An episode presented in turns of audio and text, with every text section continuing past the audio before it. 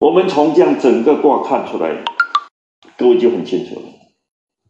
乡下人往往后面的发展会比较好，因为他不急。都市人从小就是盲目的，一大早起来就是竞争，竞争，竞争。他连冷静思想的那种机会都没有啊！你看，有了电视以后，小孩你说他聪明不聪明？我认为是不聪明，因为他不会想，他只会照电视那些去搬弄，他就活在电视里面嘛。我们家有三个小孩，三个小孩没有进大学一家，我们家是不买电视的。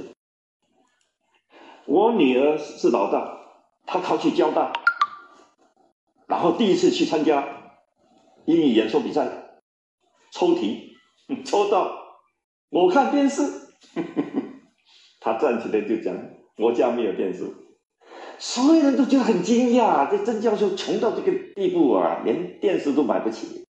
不是，你要叫小孩子看电视，比登天还难，你引诱他。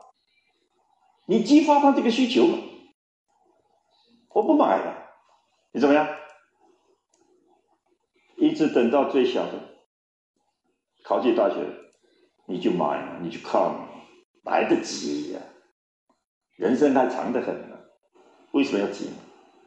虚就是守时待命，这中国人最了不起的，因为时没有到，你再努力也没用，时一到。你再赶上去，你轻松愉快，守时待命，你才能够了解孔子为什么讲时也命也。我想虚卦，我们再从头看一遍的话，你会感觉到果然是时也命也。这个时一到，好像很轻松，就好像你命很好，对不对？时不到，搞了半天都是白费力气了。那你为什么不储藏下来？为什么不自己再充实？为什么不眼睛睁亮一点？为什么不让别人相去？你看最高明的都是让别人相去，中文让来让去，他是最高明的。现在不是争来争去，死的是自己了。读完虚卦，你会不会就此心平静去？